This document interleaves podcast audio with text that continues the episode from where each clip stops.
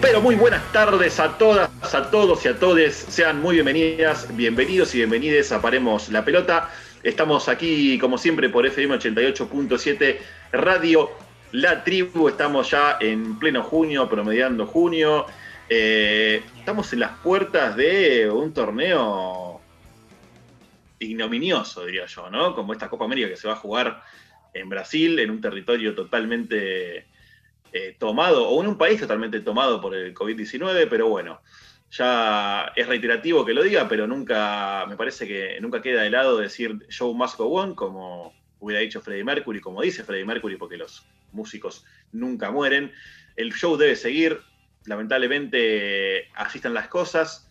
Y lamentablemente también lo vamos a terminar viendo, porque bueno, no podemos escapar a la pasión. Recién hace un ratito estábamos hablando tras bastidores de la pasión, y como no podemos, eh, como no podemos escapar a la pasión, seguramente estaremos prendidos ahí viendo a la selección de mayor masculina de Argentina. Quiero saludar a mi amiga Rocío Badesi, que está un poco cabizbaja, pero bueno, eh, ahora les va a explicar ella lo que está sucediendo. ¿Cómo le va, Ro? ¿Cómo estás? Buenas tardes, Mica. Buenas tardes a todos mis compañeros y a la audiencia. Un gran saludo que nos siguen domingo a domingo. Fue una semana deportiva que venía muy bien y terminó muy bajón para mí, porque bueno, Rafael Nadal se despidió en la semifinal de Roland Garros. Yo esperaba, por supuesto, como, como tantos, verlo en la final. Sabemos que tiene 35 años, que quizás no le queda tanto, ¿no? Para, para seguir peleándola, pero bueno, es así. Perdió contra un gran jugador como es Novak Djokovic y hay que también saber eso, ¿no? Que no son invencibles por más que así lo, lo muestren y así lo parezcan. Por otro lado, estuve muy lectora esta semana con el libro de Agassi, con la biografía, con sus memorias, súper interesante. La verdad que sorprendente lo que cuenta del padre, no quiero spoilear por si alguno lo lee del otro lado o ustedes, pero realmente te pone la piel de gallina con las cosas que cuenta. Así que muy recomendable para, esta época de, fresquito y, de encierro. Aprovechenlo, búsquenlo y, de verdad es, imperdible. Y bueno, Ro, hoy estoy muy musical. Ya cité a Freddie Mercury, voy a citar a un tema famosísimo del rock nacional que dice todo tiene un final, todo termina, ¿no? Eh, no estamos diciendo que eh, la carrera de Rafa Nadal haya terminado, ni mucho menos, posiblemente con el talento que tiene y el físico que tiene pueda volver el año que viene o el otro y ganarlo, pero bueno, a ver, ahí son procesos que se van terminando. Eh, de todas formas, para mí quedan, quedan un par de anitos de ver a Rafa, aparte en polvo de ladrillo, que no es la misma dinámica que una cancha rápida, en el patio de su casa, como lo es la cancha de boca de Riquelme, o como lo es eh, Wimbledon de Roger Federer, por ejemplo. Así que veremos qué depara el destino. Aparte de perder contra el número uno del mundo, yo creo que Djokovic va camino, si sigue así, de sólido, con la edad que tiene, va camino quizás a, superar tanto a Rafa como a Roger en cantidad de Grand Slams ganados. Acá mis compañeros me niegan la cabeza, no les gusta, no les cae bien. A mí, personalmente, no sé, no lo conozco.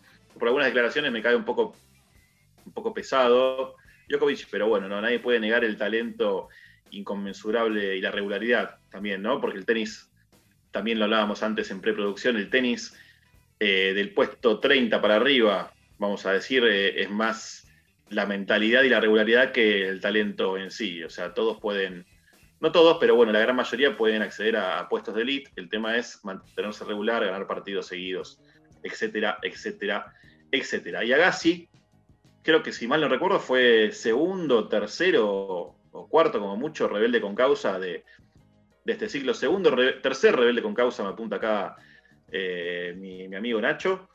Tercer rebelde con causa de Paremos la Pelota, ya por el 2008, por el 2018, perdón, por el 2018. Qué lejos, ¿no? Qué otra vida, ¿no? Era otro mundo. Pero bueno, aquí estamos, aquí seguimos junto a ustedes. Quiero saludar a mi amigo, el señor Leandro Pérez. ¿Cómo le va?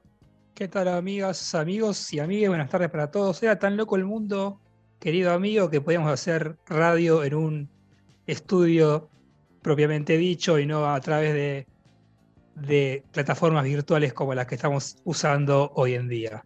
En lo particular, muy contento, una semana bastante cargada de, del deporte que me gusta a mí, el básquetbol, y les traemos en particular para Rebeldes con Causa de hoy una historia bastante entretenida, que baja una reflexión eh, bastante profunda de un personaje que tuvo una trayectoria de vida bastante particular, creciendo en un contexto un poco difícil. Así que esperemos que lo disfruten. Eh, y voy a, voy a retomar algo que venía mencionando ustedes anteriormente. Quien relató el partido de Rafa Nadal con Nole, con, Nole, con Novak Djokovic, dijo, se termina el reinado de Nadal en Roland Garros. Había un director, un coach de la NBA que se llamaba Rudy Tomjanovic, que era el director técnico de los Houston Rockets, que decía, nunca subestimen el alma de un campeón.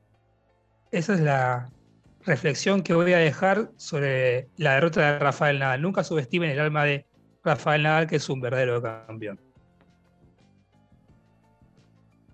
Sí, absolutamente. Aparte estamos hablando de, ya lo hemos dicho varias veces, el jugador más determinante, por lo menos en una superficie en la historia del tenis, pero con mucha ventaja sobre el segundo, que podría ser, no sé, Federer o Borg en, Wimbledon, o, este, o, Federer mismo en el, en el US Open, o Sampras, mejor dicho, en el US Open. Digo, muchos escalones arriba en cuanto a preponderancia, regularidad, eh, constancia, no sé, hay un montón de cuestiones, ¿no? Eh, muchos escalones arriba está, eh, muchos escalones arriba está Rafa Nadal, claramente. Una persona que ya ganó 13 títulos en Roland Garros. Eh, ya ganar un título de Grand Slam para un jugador de tenis es la gloria, uno solo. Ya quedas en la historia. Vamos a poner el ejemplo de Del Potro, yendo a lo nacional, o qué sé yo.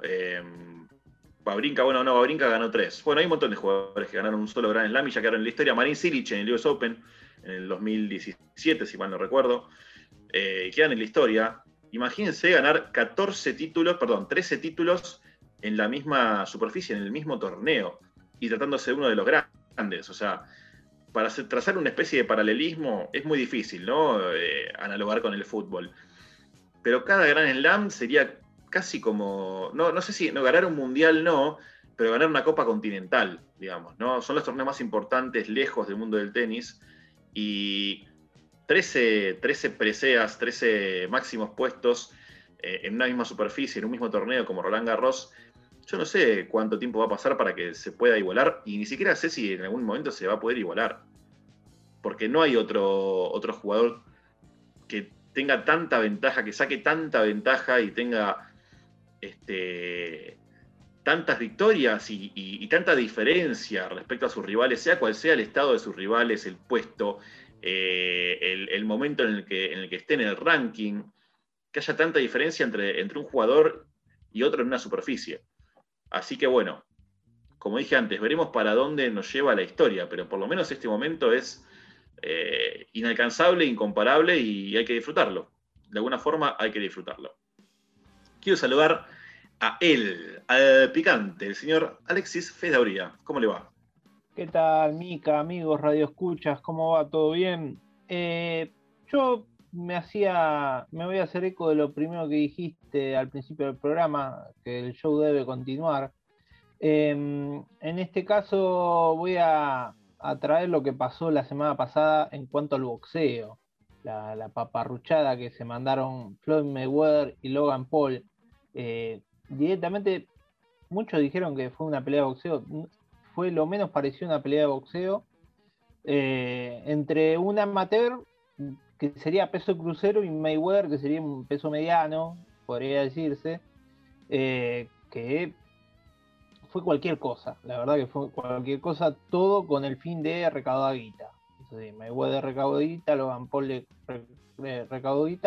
y la esencia de este deporte, que a su vez es muy comercial, pero la poca esencia que le queda la van destruyendo, ¿no? Eh, la mayoría de los boxeadores actuales, y es boxeadores, salieron a hablar en contra de esta pelea, hasta el, hasta el presidente de la UFC, que es otra, otra, competencia y es competidora del boxeo, Dana White, eh, dijo que esto va en contra de la esencia del deporte, que, que es la competencia entre por lo menos profesionales, cosa que él dice que la UFC eh, no hace, pero bueno, eh, es, lo, es lo que hay.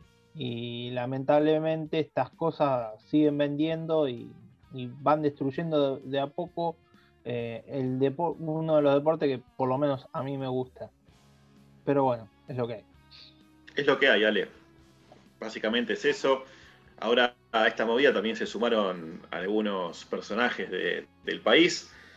Ejemplo, el chino Maidana, Marcos Maidana, ex contendiente de Floyd Mayweather, eh, retó entre 28.000 comillas a un youtuber llamado Yao Cabrera, que es bastante odiado en la comunidad de youtuber, no sé por qué, pero no es muy, este, no es muy querido, Yao. Y ahora se, el chino Maidana lo, desafió. Eh, no, es al revés, perdón. Yao Cabrera lo desafió al chino Maidana, el chino Maidana le respondió y le dice que le dijo que él no pelea contra boxeadores no profesionales, pero lo va a cagar a sopapos para sacarlo del país. Yao Cabrera se empezó a entrenar. todo un show, toda una pantomima este, horrenda, básicamente. Así que bueno, eh, lamentablemente todo lo, que es el, eh, esta, esta kermés, este circo, no escapa este, a, la lógica que se da a nivel global, ¿no? Que es lo que pasó con, con Mayweather y con Yao Cabrera. Acá Lean me suma y me dice que él también este, hasta pagaría por eh, pegarle al, al, uruguayo, ese es uruguayo, ¿no? Yo también me anoto, estoy en la cola. Perfecto. Yo no estoy muy interiorizado en el mundo youtuber, desconozco por qué este encono con el, con el señor Cabrera. Este, no sé, lo, hablaremos después o dedicaremos un programa entero a tratar esta cuestión. Quiero darle la bienvenida, saludarlo a él, nuestro investigador, el señor Ignacio Solano. ¿Cómo le va? ¿Qué tal, Mica? ¿Qué tal, amigos, amigas? Un abrazo grande para ustedes, para todos los que escuchan. Y sí, bueno, yo voy a compartir un poco lo que dijeron ya vos y Ale, en épocas que show debe continuar. Nosotros como usuarios, como fanáticos del fútbol, nos vamos a cerrar lo que más nos gusta, que es el deporte, y a ver un poquito de la Copa América, la Eurocopa, ver también, como nos ha enseñado el camarada Leandro, un poquito de NBA, para tratar de pasar lo mejor que se pueda a esta pandemia, que esperemos que con la llegada de las vacunas vaya normalizándose hacia lo que supimos eh, imaginar y vivir hace no tanto tiempo, aunque parezca que hace una eternidad. Sí, por supuesto que sí, seguiremos eh, admirando el deporte, que como dijo Bienale antes es lo que nos queda. Me había olvidado de la Euro, también el torneo con más estrellas, ¿no? A nivel eh, global, el torneo por lo menos de selecciones con más estrellas a nivel global. Hablamos de selección masculina, de fútbol mayor, por supuesto siempre es bueno resaltarlo. Así que la oferta es variada para este junio, julio, la oferta es muy variada. Eh, pero bueno, aquí estamos también para ver el negativo, ¿no? La otra cara de esa oferta. También vamos a ver la otra cara de otros, de otros hechos eh, de más significativos en esta dinámica de lo impensado del día de la fecha.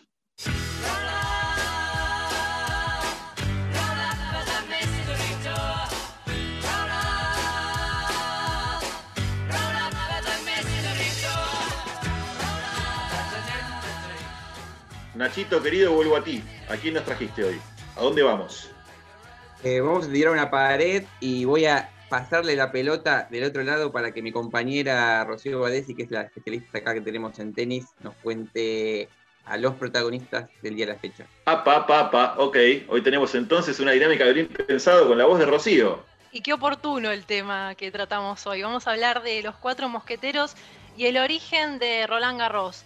Roland Garros es uno de los cuatro Grand Slam del, circuito de tenis profesional, el único que se juega sobre polvo de ladrillo. El rey, sabemos, es Nadal, pero los creadores son los cuatro mosqueteros. ¿Saben quiénes fueron? Porque en breve les voy a contar un poquito más. El tenis es un deporte muy popular en Francia, así que fue uno de los primeros países en tener su propio torneo. En 1891 se inauguró el Campeonato de Francia, el cual se sumó a los que ya existían, que eran Wimbledon, Australia y el US Open. Dicho torneo estaba abierto únicamente para jugadores de tenis socios de diversos clubes y círculos sociales de lo que era la élite de Francia. Recién en 1925 se abrió a todos los tenistas del mundo y fue considerado por la Federación Internacional de Tenis como un torneo importante. En 1927 el equipo nacional francés, conformado por René Lacoste, Henri Cochet, Jacques Brunon y Jean Borotra viajó a Estados Unidos con el fin de obtener su primera Copa Davis. Los cuatro mosqueteros, apodados así por la famosa novela de Dumas, le pusieron fin a la hegemonía norteamericana y defendieron el título por seis años consecutivos, que fue de 1927 a 1932. Y ahora les voy a contar un poco más sobre quiénes fueron estos cuatro mosqueteros. Primero, René Lacoste Disciplina, entrenamiento y una libreta con anotaciones de sus rivales eran sus principales armas. Le gustaba jugar desde la línea de fondo, desde la que devolvía la mayoría de los tiros, forma que le sirvió para ganar 10 Grand Slam. Fue todo un innovador. Él creó la marca deportiva con su nombre, muy reconocida mundialmente, la raqueta de acero y la máquina para lanzar pelotas de tenis en las prácticas. Después está Jen Borotra. Su falta de técnica era compensada por sus piernas largas y sus voleas que le permitían llegar rápido a la red. Ganó 21 Grand Slam entre singles, dobles y dobles mixto. Su extravagancia en el campo hacía que los partidos de tenis parecieran más bien producciones teatrales. Después está Henry Cochet, que poseía un juego poco ortodoxo y era un maestro de la media volea. Una pequeña aclaración acá la media volea en tenis ya no, no, se usa mucho a la hora de, enseñar, es un tiro que se golpea inmediatamente después de que la pelota rebota, pero antes de que alcance el, vértice de su rebote, se le transformó a, esta media volea con el nombre de pegar de sobrepique. Entonces no es tanto una volea, es eh, un drive, mm, ¿cómo puedo decir?, modificado. Logró ser el número uno del mundo entre 1928 y 1931 especialista en polvo de ladrillo, donde ganó un abierto de Francia y cuatro Roland Garros. En césped ganó un US Open y dos Wimbledon. Y nos queda Jacques Brunion, era especialista en dobles, entre masculinos y mixtos ganó 16 Grand Slam y posee el récord de haber llegado a 19 finales masculinas de dobles. Obtuvo la mayoría de sus títulos con dos de los mosqueteros, ganó 6 con Cochet, más la medalla de plata en los Juegos Olímpicos de 1924 y 5 con Borotra. Junto a Henry Cochet formaron la dupla que más títulos de Roland Garros levantaron fueron tres en total. Y por último les quiero contar un poco del nacimiento en sí de Roland Garros. El éxito tras ganar su primera Copa Davis provocó que la Federación Francesa creara Roland Garros con el fin de defender el título en 1928. El primer recinto contaba con cinco canchas desplegadas en tres hectáreas y su estadio principal, que es el famoso Philippe Chatrier, poseía un aforo de 10.000 espectadores. Pero ustedes se preguntarán quién era Roland Garros. Era un amante del tenis al que se dedicó de forma amateur, el excéntrico aviador del Ejército del Aire y del Espacio Aéreo francés que fue abatido en Ardennes, Bélgica, durante la Primera Guerra Mundial. Luego de su muerte, el presidente del Stade de France, Mille Desieux, pidió en memoria de su amigo y miembro del club que el nuevo recinto llevara su nombre.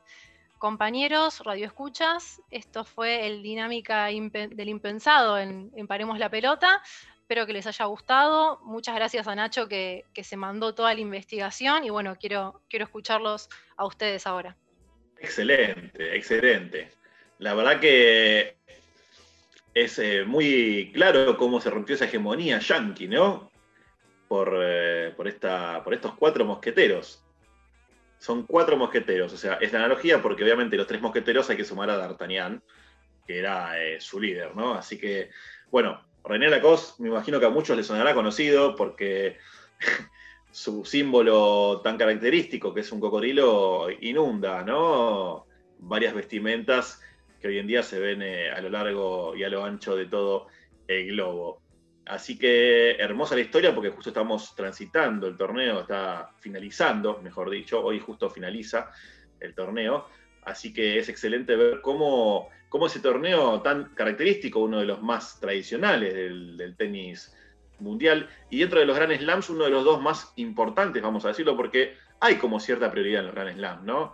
Quizás el de menos atracciones, el abierto de Australia, después el US Open puede seguirle ahí un poquito más arriba, pero me parece que Wimbledon y Roland Garros, por la superficie, por los jugadores que han eh, descollado eh, en, sus canchas y por, una, por un sinfín de situaciones particulares, me parece que son como los dos más, por lo menos que más atracción generan. todos reparten la misma cantidad de puntos, todos reparten 2.000 puntos, este, todos duran lo mismo, básicamente. todos se juegan a cinco sets, no hay dentro de lo que es la regla y el premio mucha modificación, pero en cuanto a la percepción del público quizás y la emoción de los fanáticos del tenis, de los aficionados y quizás de los no tanto, hay como algo extra, como un condimento extra, más que nada en, la catedral en Wimbledon y también en, el Philippe Chatrier, ¿no? el estadio principal de Roland Garros. Yo quiero sumar, quiero sumar un dito de color y hacer una pregunta, a ver si yo estoy equivocado con la información que tengo. Es tan conocida la indumentaria que, homónima de este tenista francés que quien eh, le, que le ganó a Rafael Nadal las semifinales usa esa, marca en indumentaria particularmente. esto es sin querer meter más la llaga de, nuestra pobre amiga Rocío que está sufriendo por la derrota de Rafa. Y lo segundo es quiero saber si es verdad, eh, yo tengo una capacidad de, recordar datos que son totalmente innecesarios, pero un día escuché que la, digamos, la prolongación entre un, Roland, entre un Grand Slam y otro era porque eh, al momento de, consagrarse estos cuatro torneos mayores, los jugadores viajaban en barco. Entonces, el primer torneo que se jugaba en Australia, el segundo era que se jugaba en Francia y había una, demora muy, muy grande del traslado de los tenistas desde Australia hasta Francia, y es por eso que, si bien hubo modificaciones, eh, estimo yo, con la extensión del calendario de tenis, pero bueno, esa extensión entre un gran... Quiero saber si eso es verdad, básicamente. Si tienen el dato que me desasnen los eh, del tenis de, este programa. Quiero saber si es verdad o no. Me pareció fantástico el dato, pero la verdad no tenía idea. Es muy probable que haya sido así, por lo que contás del pasado y los viajes. Así que me, encantó, me encantó el, dato que trajiste. Sí, la verdad que yo también ¿eh? desconocía esa data. Pero bueno, le podemos pedir a nuestros oyentes que nos escriban en nuestras redes sociales, que ahora se las va a decir Nachito, para que por favor nos comenten, nos digan realmente si esta data que acaba de decir Lean es así y que nos ahonden un poco, que nos detallen un poco el tema. Las redes son las siguientes. Nacho. Sí, nos pueden escribir y responder las preguntas acá que pronto lean o sugerir temas que ustedes deseen a Paremos P, nuestra cuenta de Twitter, Paremos-la pelota en Instagram, Paremos la pelota que hay en Facebook, ahí nos escriben si tienen ganas de escuchar el programa entero, los buscan en Spotify, en el buscador ponen Paremos la pelota y ahí escuchan las emisiones anteriores. Excelente. Este fue el eh, dinámica de lo impensado del día de la fecha. Cuatro mosqueteros que soñaron, que quisieron y que pudieron.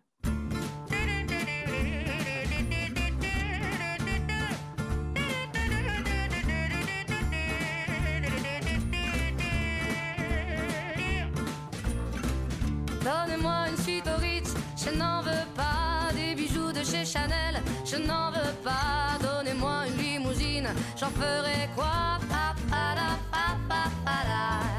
Offrez-moi du personnel, j'en ferai quoi?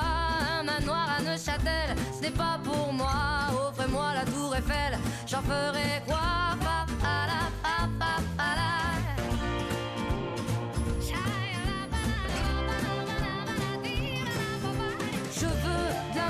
De la joie, de la bonne humeur. Ce n'est pas votre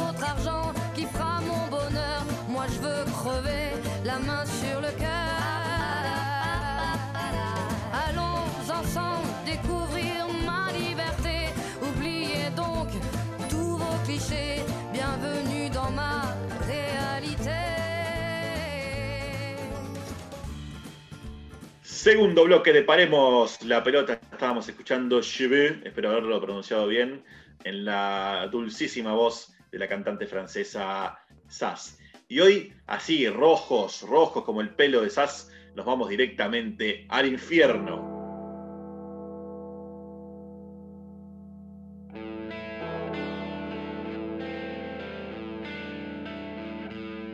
Señoras y señores, Bienvenidas, bienvenidos y bienvenides a FM 88.7 Radio La Tribu. Bienvenidas, bienvenidos y bienvenides a Paremos la Pelota. Sean muy bienvenidas, muy bienvenidos y muy bienvenides a Rebeldes con Causa.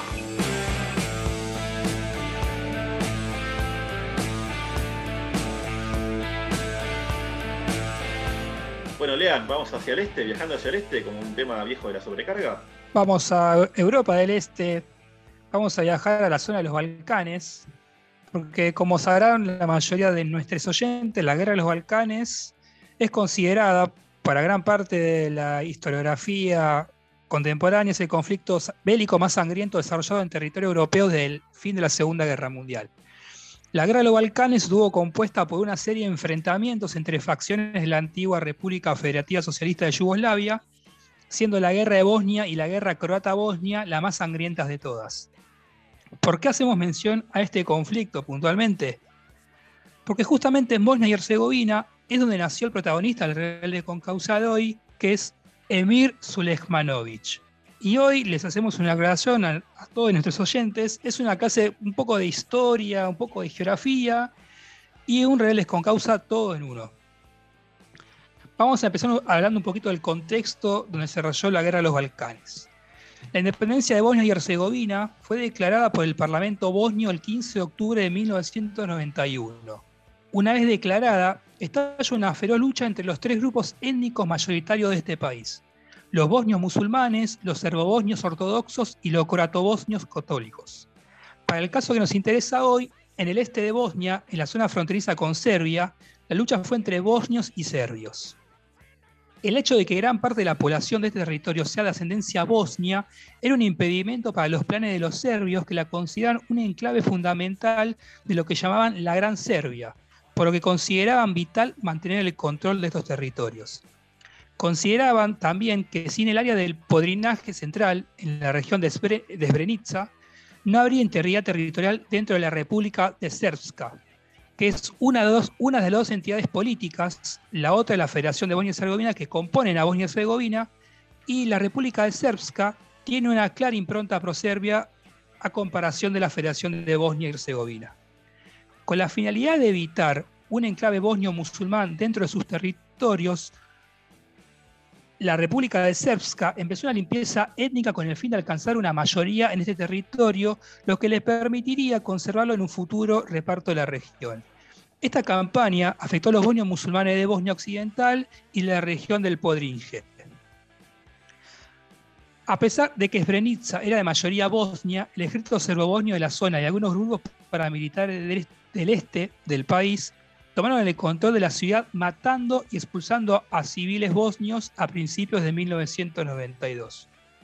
Durante estas operaciones se ha denunciado que las fuerzas bosnias, al mando de Nasser Oric, que fue a posterior declarado culpable por delito de guerra, perpetraron importantes matanzas entre la población civil serbia. Estos hechos tuvieron gran influencia en el fatal desenlace de los hechos.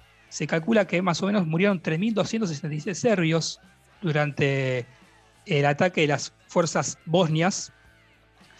Y tras un ataque de las fuerzas serbias que determinó su influencia en la zona y que disminuyó en gran medida la de los bosnios en el área, el 16 de abril de 93, 14 días después de que murieran 56 personas en un, en un bombardeo serbo-bosnio durante una evaluación organizada por el Alto Comisionado de la ONU para los Refugiados, el Consejo de Seguridad de Naciones Unidas aprobó la, resolución 819 por la que se declaraba a Srebrenica área segura, libre de ataques y otras acciones hostiles. Bueno, amigas, amigos y amigas, si quieren saber por qué elegimos a Emir Sulejmanovic y a la Guerra de los Balcanes como el rebelde con causa del día de hoy, después del corte les comentamos un poco más.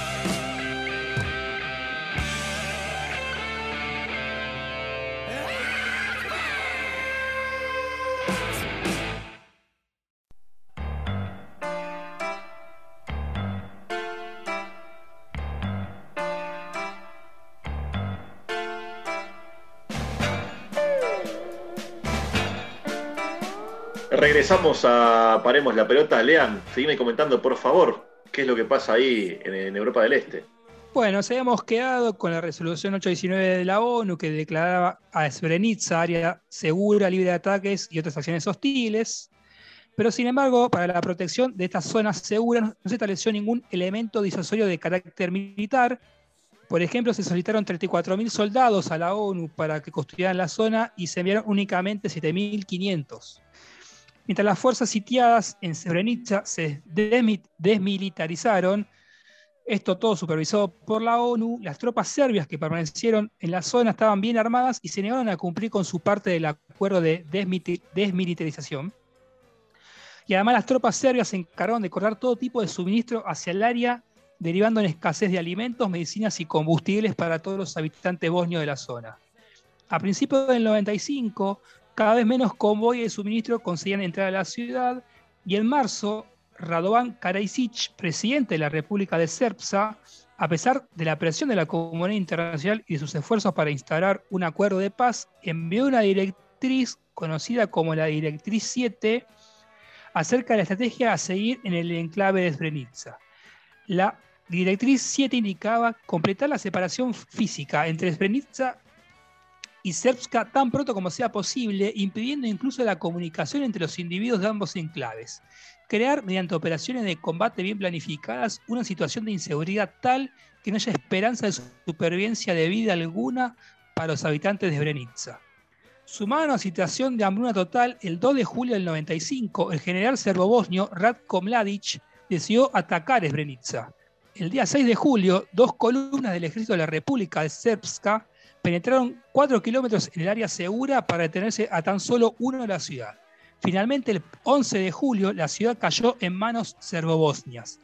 25.000 civiles, en su mayoría mujeres y niños, se dirigieron a la fábrica de baterías de Potokari el, cuartel general de los cascos azules para ponerse bajo la protección de los soldados de la ONU, mientras 15.000 civiles, hombres y combatientes del ejército de, Bosnia y Herzegovina trataron de escapar de la amenaza que se cernía sobre ellos, emprendiendo la huida a través de los bosques hacia Tuzla.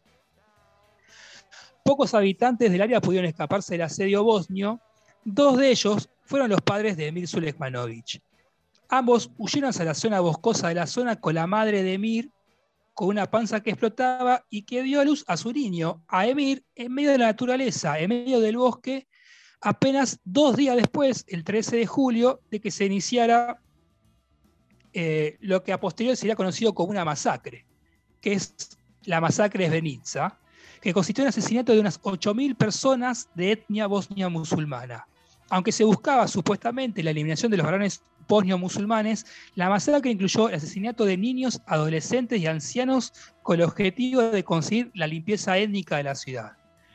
La semana pasada, la ACB, la Liga Española de Básquet, emitió un video con Sulejmanovic contando su historia de vida y relataba en este video con respecto a su vida que ha sido muy complicada desde chico. Nuestra historia en Bosnia y Herzegovina es la peor, sobre todo en Srebrenica. Nací en el bosque y mi madre con mis tías manejaron el parto. Un médico me vio recién cuando tenía dos meses. Pues es un milagro que siga vivo, pero aquí estamos. Sulejmanovic, a un mes de cumplir los 26 años, se muestra emocionado pero con control, pese a lo que cuenta. Las mujeres y los niños fueron por un lado y mi padre por el otro. A él lo capturaron y no sabemos si estaba vivo. Intentó irse a Alemania, porque su no estaba ahí, pero finalmente se fue a Finlandia porque Alemania no aceptaba más inmigrantes. Así que nos fuimos allí y empezamos una nueva vida como familia. Una vez asentados en la ciudad de Karina, los problemas no terminaron tan fácilmente. Apenas cuatro años más tarde fallece su mamá. Fue en esa ciudad donde Sulejmanovic inició su carrera en el básquet jugando para el Karina Ura. En el 2011 fue transferido a las categorías junior de la Unión Olimpia firmando un contrato de cuatro años, siendo ascendido al primer equipo un año después. En julio de 2013 fue fichado por el Barcelona Basket por tres temporadas, iniciando la temporada 2013-2014 jugando con el equipo filial, el Barcelona B, donde estuvo dos siguientes temporadas disputando algunos encuentros con el primer equipo. En abril de 2015 fue cedido a la Orlandina Basket hasta el final de la temporada y la otra temporada fichó por el Sibona Zagreb club croata donde jugó un tal Drazen Petrovic y tras su paso por el equipo croata en agosto de 2017 firmó por dos temporadas con el Montaquit Fuenlabrada, siendo cedido tres meses después al club baloncesto Brogan, donde estuvo la temporada 2017-2018 disputando la liga la Lev Oro o la segunda división del básquet español y la 2018-2019 ahora sí disputando la máxima competencia de básquet español. El 16 de agosto de 2019 firmó con el Bilbao Basket por dos temporadas, siendo cedido primero a préstamo y luego comprándole, eh, luego a través de la compra del ficha, fue cedido al Lenovo Tenerife, también de la CB Club, donde se desempeña actualmente. Pese a que jugó con la selección nacional de Finlandia en las categorías sub-16 y sub-17, Sulejmanovic anunció su decisión de representar a Bosnia y Herzegovina en mayores. Afirmaba en el video que hizo para la CB, la primera vez que jugué y escuché el himno de Bosnia me sentí increíble, esa es la verdad, demostrando que se siente más bosnio que finlandés. Esta fue la historia de Emir Sulemanovic. Es una historia muy corta. Emir Sulemanovic no es un deportista que se destaque por sus logros ni grupales ni personales, pero me parecía muy pertinente destacarlo porque justamente esta semana se declaró a otro eh, Balcán, si se quiere, a este, este caso un serbio, a Nikola Jokic, como el jugador más valioso de la temporada regular de la NBA.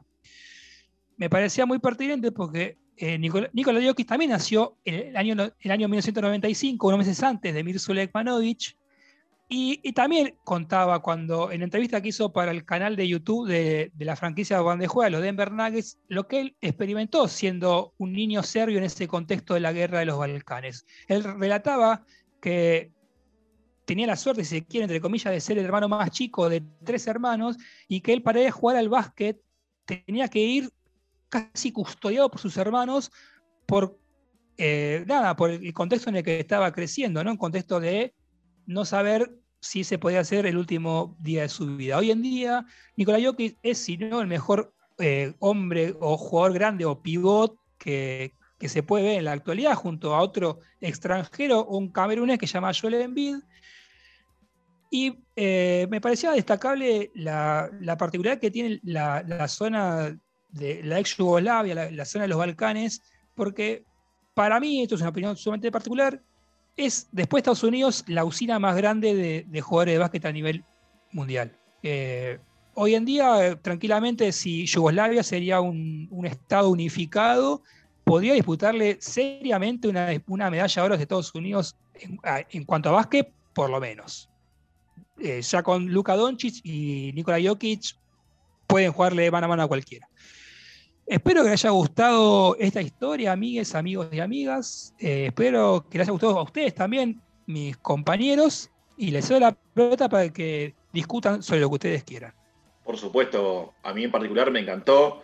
Me parece contra contextual, ¿no? Justamente por lo que decías.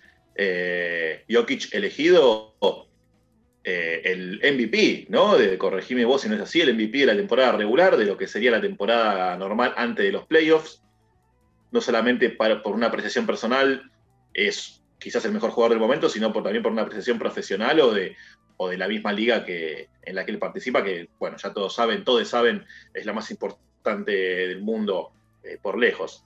Y todo lo que sea historia de deportistas de la zona de los Balcanes, por lo menos que hayan crecido, desarrollado eh, en la década del 80, en la década del 90, por supuesto que va a ser particular y va a ser digna de, ser analizada, porque bueno, el conflicto en esa zona eh, fue terrible, ahora nos, va a profundizar más nuestro especialista en geopolítica, que es, que es Alexis, pero bueno, también podríamos nombrar, por ejemplo, al mismo Novak Djokovic, que él ha dicho muchas veces, ¿no? que se ha entrenado de chico con las bombas en, Belgrado.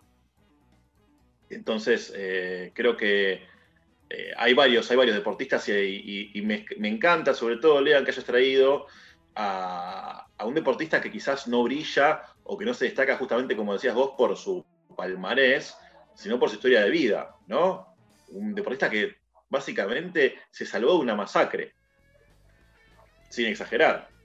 Una matanza de 8.000 personas y se salvó por centímetros, eh, hablando proporcionalmente, ¿no? Así que excelente la historia le cedo la palabra acá a mi amigo Alexis, que bueno, él nos profundizará más de lo que fue el conflicto de los Balcanes. Bueno, Mica, em, para contextualizar, eh, más que nada, Yugoslavia antes era una, nación con seis países, eh, entre ellos hoy o la compondrían Serbia, Montenegro, Croacia, Bosnia, Eslovenia, eh, Macedonia y hoy el país que todavía faltan reconocer, que es eh, Kosovo, eh, que después de la última guerra de los Balcanes, bueno, quedó como una soberanía discutida. Pero bueno, la Yugoslavia eh, que, nosotros tenemos en, conocimiento más cerca fue la Yugoslavia socialista, la Yugoslavia Tito, en, todo, todo ese, en todo ese entramado de naciones, religiones y, y, etnias, eh, Tito hizo un país, la unificación de ese país era a través del socialismo. También lo fue la Unión Soviética con las distintas naciones que la componían. Y bueno, toda esa, todas, esas, eh, todas esas naciones eh, y, religiones las unía un propósito que era el, status quo de, esa Yugoslavia era el socialismo. Con la muerte del Tito, todas esas nacionalidades, todas esas broncas del pasado, todas esas diferencias se exacerbaron y explotaron con el, debilitamiento del régimen yugoslavo, la caída de la Unión Soviética, la, apertura hacia Occidente, eso, eso hizo que estallara todo. A su vez con todos los antecedentes que tenían esas naciones, porque tanto eh, Croacia así, había sido en su momento eh, colaboracionista nazi eh, en la Segunda Guerra Mundial, eh, Serbia tiene un, pasado de guerrillas nacionalistas, eh, son muy nacionalistas los serbios, eh, que algunas veces contra los partisanos comunistas en la Segunda Guerra Mundial peleaban a favor de los nazis. En sí, siempre tuvieron muchas broncas internas, siempre pertenecieron a un país, a otro país o a otro imperio tuvieron un solo, un solo momento entre guerras que fueron reino de Yugoslavia que, duró muy poco, pero siempre fueron contenidos por un poder eh, eh, externo, un poder que, o algo, o algo que, los unía. En cambio, al caer Yugoslavia, ahí se, se, deshizo todo.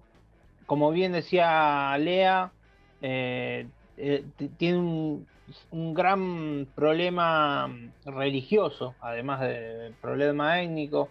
Eh, los eh, croatas son católicos, los, eh, los serbios son ortodoxos y, los bosnios son musulmanes en su mayoría. Y dentro de cada población hay diferentes, podría decirse, colonias o poblaciones de un pueblo en otro estado. Entonces, es un, embrollo que saltó en esta guerra, en esta guerra que eh, en sí las tres grandes fuerzas de esta guerra fueron los serbios, que estaban con los montenegrinos, aliados los montenegrinos, los croatas y los bosnios. Los que más perdieron fueron los bosnios, porque era la, nación dentro de Yugoslavia, era la nación más, eh, más pequeña y a su vez más pobre. Pero, pero bueno, terminó en lo que hoy es. Eh, hoy es una. El término balcanización viene de eso. Cuando dicen se balcanizó algo, que se atomiza todo, bueno. E, en esto terminó, terminó Yugoslavia. Y la guerra fue muy cruenta, fue una guerra muy. Eh, muy muy fuerte, hubo genocidio de por medio. Eh, Slobodan Milosevic, que era presidente de Serbia, terminó preso en la Haya y se terminó suicidando. Eh, eh, hubo, un montón de criminales de guerra y, crímenes de lesa humanidad en esa guerra. Así que la historia de, Mir eh, se salvó raspando, podría decirse, a, todo lo que sufrieron los serbios, los musulmanes y los croatas en ese momento. Pero pero fue, fue una guerra, la última, la última gran guerra del siglo XX eh, fue en los Balcanes que, bueno, eh, disolvió Yugoslavia. Creo que la historia no es para nada eh, fácil ni de comprender ni nada, pero creo que Ale la, ha resumido bastante bien. La guerra de los Balcanes es fue muy sangrienta y quería sumar un poquito a lo que dijeron ustedes, porque hay varios futbolistas y deportistas que han atravesado eh, han sufrido en carne propia lo que fueron las guerras de volcanes. Se me ocurren ahora Granit Chaka, eh, eh, Shakiri, eh, Luka Modric también ha, ha, comentado lo que, lo que sufrió en carne propia cuando era un niño. Belon Barimi, que también es jugador suizo, tiene tatuado en, su pierna un niño jugando a la pelota con, la, con bombardeos alrededor, o sea, para significar lo que fue su infancia. O sea, es una, una guerra muy cruenta y la verdad que, creo que Ale la, la sintetizó bastante bien los, ese, ese costado político y costado de, las diferencias que emergieron, porque no, no era para nada sencillo eh, poder contener todas esas diferencias y esas contradicciones que tenían, ¿no? Tantas naciones. Quiero sumar dos datitos eh, al respecto. Radko Mladic, que era, digamos, como el, el general serbo-bosnio del ejército de la República Srpska, eh, igual como mencionó Ale en el caso de Milosevic, también fue condenado por la Haya, porque la particularidad que tiene todo este caso es que durante el sitio de Srebrenica, las tropas de la ONU que estaban en ese territorio eran eh, eran soldados holandeses que fueron literalmente masacrados por el ejército serbio. Y bueno, Ratko Mladic fue condenado también por la Haya, al igual que el presidente de la República de Srpska. Y quiero sumar un dato de color. Argentina indirectamente está metido en este conflicto. Les cuento por qué. Así ustedes sabrán, amigues y amigos y amigas, el Mundial de Básquet de 1990 se disputó en este país 40 años después del primer Mundial de Básquetbol que también se jugó en este país y que fue campeón de Argentina. Bueno, el campeón en 1990 fue la República de Yugoslavia. En ese eh, plantel jugaban dos jugadores que a posteriori jugaron los dos en la NBA. Uno llamaba Vladi Divac y el otro llamaba Drazen Petrovic. La particularidad que existe en este caso, y digo, y, que hago mención de por qué Argentina estuvo presente, es porque en la final disputada en el Luna Park, cuando Yugoslavia sale campeón del mundo,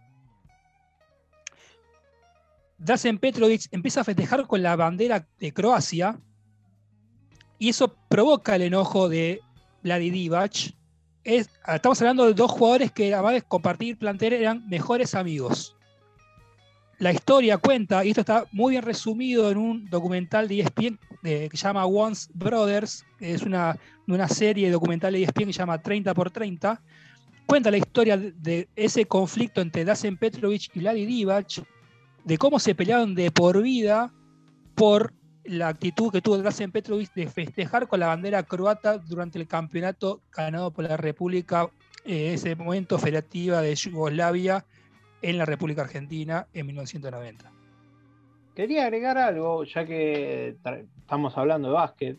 Eh, previo a la, formación del, Estado, del Estado socialista de Yugoslavia, el deporte más predominante era el fútbol. Y no había, no había otro, otro deporte que se, que se practicara en masividad. El socialismo, el socialismo de Tito, eh, trajo otros dos deportes a practicar en, Yugoslavia. Uno era el básquet y el otro era eh, el handball. Ambos deportes, hoy en día, los países de, los Balcanes son potencia y, y gracias a esa formación que tuvieron y esa promoción del Estado socialista, hoy Serbia es lo que es, hoy Croacia es lo que es, todos esos, esos países son eh, grandes competidores eh, a esa formación que tuvieron en esos años. Excelente dato, Vale. Y es clave también para entender eh, el éxito, ¿no? Y, cómo se destacaban también todos los países soviéticos, vamos a sumarlos a, lo que es el deporte, ¿no? De todos los, los, gobiernos socialistas de Europa del Este que se desarrollaron entre la mitad y tirando a los finales del siglo XX, han eh, tenido mucha influencia y han estimulado muchísimo el deporte. Entonces no es para nada, para nada este, aleatorio ni para nada casual que justamente estos países se hayan destacado, ¿no? Y está buenísimo lo que venís a nombrar, por eso tenemos grandes estrellas como mencionaba Lean, que, hizo muy bien en hacer hincapié justamente en el hecho de que si todos los estados que antes formaban Yugoslavia estuvieran, estuvieran unidos, y no hablamos de Estados Unidos, sino otros estados mucho mejores, me imagino, o con otra idiosincrasia un poquito más cercana a la nuestra. Eh, si, ese, si formara un solo estado, serían una potencia mundial eh, absoluta que le pelearía el primer puesto a un Estados Unidos que a nivel básquet, hoy en día y hace muchos años, hace siglos, hace siglos, no, hace décadas, es imposible de, cuestionar y, y de bajar. Pero bueno, así les quiso recordar, nos quiso recordar la historia eh, de, una zona conflictiva en la cual en ese momento vivir era casi un milagro.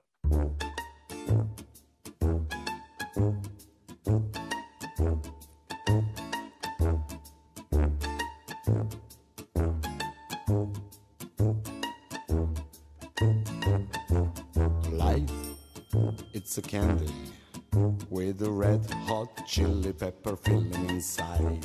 Life, are you ready? You'll be butterfly in the ultimate fight. Light treats you gently like Virgin Mary, but then strikes back like Chris Eubank. Life, it is full of surprise. Crossroad to hell or paradise. But little did I know, Mr. Preacher what real life could do and shit could hit. Último bloque de Paremos la pelota. Estábamos escuchando When the Life Was a Miracle de el músico, productor, director, eh, multiartista este, Emil Kusturica, que eh, mucha gente lo conocerá por ser el director del famoso documental de Diego Armando Maradona. Bueno, también es músico y ahí estábamos escuchando su rasposa y volcánica voz. Eh, antes que nada queremos dejarles nuestras redes sociales para que ustedes puedan comunicarse con nosotros como siempre. Las redes son las siguientes. Nacho. Pueden escribir a nuestra cuenta de Twitter que es Paremos P, somos Paremos que bajo la pelota en Instagram, Paremos la pelota que hay en Facebook y si quieren escuchar los programas anteriores enteros, buscan en Spotify eh, con el nombre del programa Paremos la pelota y ahí tienen todos los programas subidos. Así es, exactamente. Y ahora vamos directamente a Ro para que nos comente todas las novedades que hubieron esta semana. Bien, arranco por algo histórico. Una mujer al mando del fútbol inglés. Una mujer está muy cerca de convertirse en la presidenta de la Federación Inglesa de Fútbol. Por primera vez en la historia, desde su creación en 1863. Se trata de Debbie Hewitt, quien fue propuesta por la Junta y de ser confirmada, como se supone que sucederá en julio, asumirá el cargo definitivamente en el 2022 un cambio que hará eco en todo el mundo. La dirigente fue seleccionada por unanimidad al cabo del voto de los siete miembros de la cúpula administrativa de la Asociación de Fútbol. Hewitt, destacada y entendida del mundo de los negocios, es la indicada para ocupar el lugar de Peter McCormick, quien cumple con su itinerato luego de la renuncia de Greg Clark en noviembre del 2020, tras disculparse de un comentario racista. Por su parte, el mandamás interino se mostró ansioso por trabajar con ella. Su experiencia en muchas áreas diferentes de negocios y su enfoque general le permitirán trabajar en colaboración en todo el juego, al tiempo que brinda su propia perspectiva, experiencia y juicio sobre los temas que más importan. Eso fue lo que dijo. El lineamiento con el proyecto Pursuit of Progress de la FA busca desde el 2018 tener un panorama más inclusivo respecto de todos los actores del fútbol. En este sentido, Kate Tinsley, directora no ejecutiva y presidenta del panel de selección, agregó, es una excelente cita para la FA y el fútbol inglés en general. Debbie fue la candidata sobresaliente de un campo talentoso y experimentado. Sigo con las becas deportivas. Arrondo anunció un aumento de las mismas. La secretaria de Deportes de la Nación, Inés Arrondo, anunció desde el CENAR un aumento en el monto de las becas para atletas, entrenadores y entrenadoras de representación nacional. Las mismas tendrán un incremento del 35% en el pago a partir del primero de junio y así se suma al 30% recibido en octubre del año pasado. Además, hubo una ampliación del 10% en el volumen de becas, incorporando principalmente equipos femeninos y atletas mujeres a la nómina, favoreciendo de esta manera a 1.233 deportistas y 522 entrenadores y entrenadoras. Desde el Gobierno Nacional tenemos el compromiso de acompañar el desarrollo del alto rendimiento en nuestro país con una mirada integral que comienza en la etapa inicial y de formación del deporte hasta la representación nacional, indicó Inés Arrondo. Cuando asumimos nos encontramos con las becas de los y las deportistas muy desactualizadas, con un aumento de apenas el 13% en 2019 durante la gestión anterior, explicó la secretaria de Deportes de la Nación. Es importante destacar que las becas son el sustento de vida de los y las atletas y que alcanzan a deportistas de todas las provincias de nuestro país, como también entrenadores y entrenadoras para que impulsen la formación técnica de los equipos nacionales en los diferentes deportes, concluyó Arrondo. Y por último me voy con los Juegos Olímpicos. Miles de voluntarios renunciaron a poco más de un mes para los Juegos Olímpicos de Tokio. Cerca de 3.500 voluntarios renunciaron a participar del evento. El motivo principal es la preocupación por contagiarse de coronavirus. Según informó la cadena pública japonesa NHK, este grupo de personas formaba parte de los 40.000 voluntarios que las autoridades municipales habían reclutado en distintas ciudades para servir de guías durante la celebración de los Juegos en estaciones de trenes, en aeropuertos o puntos de interés para dar información turística o logística a los espectadores y visitantes. A esto se le suman los 10.000 voluntarios que habían renunciado a principios de este mes, quienes iban a realizar tareas de apoyo con los deportistas y los espectadores en las diferentes competiciones. Si bien la baja de voluntarios es otro obstáculo que deberán superar los organizadores luego de haber tenido que postergar un año la cita olímpica, Toshiro Muto, el director ejecutivo de los Juegos Olímpicos, dijo que el evento no se verá afectado por esta situación. Creo que hay gente a la que se le dificulta participar en las actividades con el nuevo calendario, pero estimo que no tendremos problemas. Eso aseguró el dirigente. Recordemos que Japón atraviesa la cuarta ola de contagios de coronavirus y Tokio, como otras ciudades, permanecen en estado de emergencia por la suba de casos. Por mi parte, compañeros, esta fue mi, actualidad y espero, bueno, que ustedes lo concluyan con, algo más, si les parece. Excelente, Ro, excelente. Me voy a quedar más que nada con la noticia del fútbol inglés, eh, del cambio de autoridades, ¿no? 160 años prácticamente tuvieron que pasar para que una mujer pueda ser este, la cabeza más visible, la directora, la, eh, la líder del fútbol inglés, de lo que sería la AFA inglesa. La verdad que bueno, enhorabuena, ¿no? Vamos a, vamos a despedirnos con un poco de, energía positiva, un poco de positivismo. Enhorabuena, está perfecto. Aunque, aunque voy a tener que hacer una aclaración, porque a mí me genera un poco de, contradicción lo que acaba de suceder, lo, lo, que, lo, que, acabas de comentar, mejor dicho. Digo, eh, esta mujer, ¿cómo, ¿cómo, era que se llamaba el nombre de la mujer? Se me, me olvidé, discúlpame. Debbie Hewitt. Debbie Hewitt. Debbie Hewitt, la futura líder del fútbol inglés, eh, que ahora va a ser inminente. Por un lado está buenísimo, por otro lado, digo, fue elegida por, los miembros de, la entidad debido a su especialidad en los negocios y en el buen manejo de, ¿no? de lo que es el mundo financiero, evidentemente. Entonces, digo, por un lado está perfecto una mujer en un puesto de poder, pero por otro seguimos perpetuando la lógica que tanto criticamos. Entonces, bueno, la gente dirá, bueno, vos no te conformás, ustedes no se conforman con nada, y no, por algo estamos aquí en Paremos la Pelota, si no estaríamos en Tays Sports o en algún otro, alguna otra señal este, costumbrista y, cómoda de las que abundan por los medios nacionales e internacionales. Después de este mini descargo, eh, les aviso que les comento que vamos llegando al final del programa. Les deseamos un hermoso domingo, una muy pero muy buena semana. Ustedes ya saben, nos encontramos como todos los domingos aquí por FM 88.7 Radio La Tribu. Mi nombre es Micael Rico, esto es Paremos la pelota y ustedes ya muy bien lo saben, la pelota a veces hay que pararla, pero siempre, siempre sigue rodando. Muy pero muy buenas tardes. You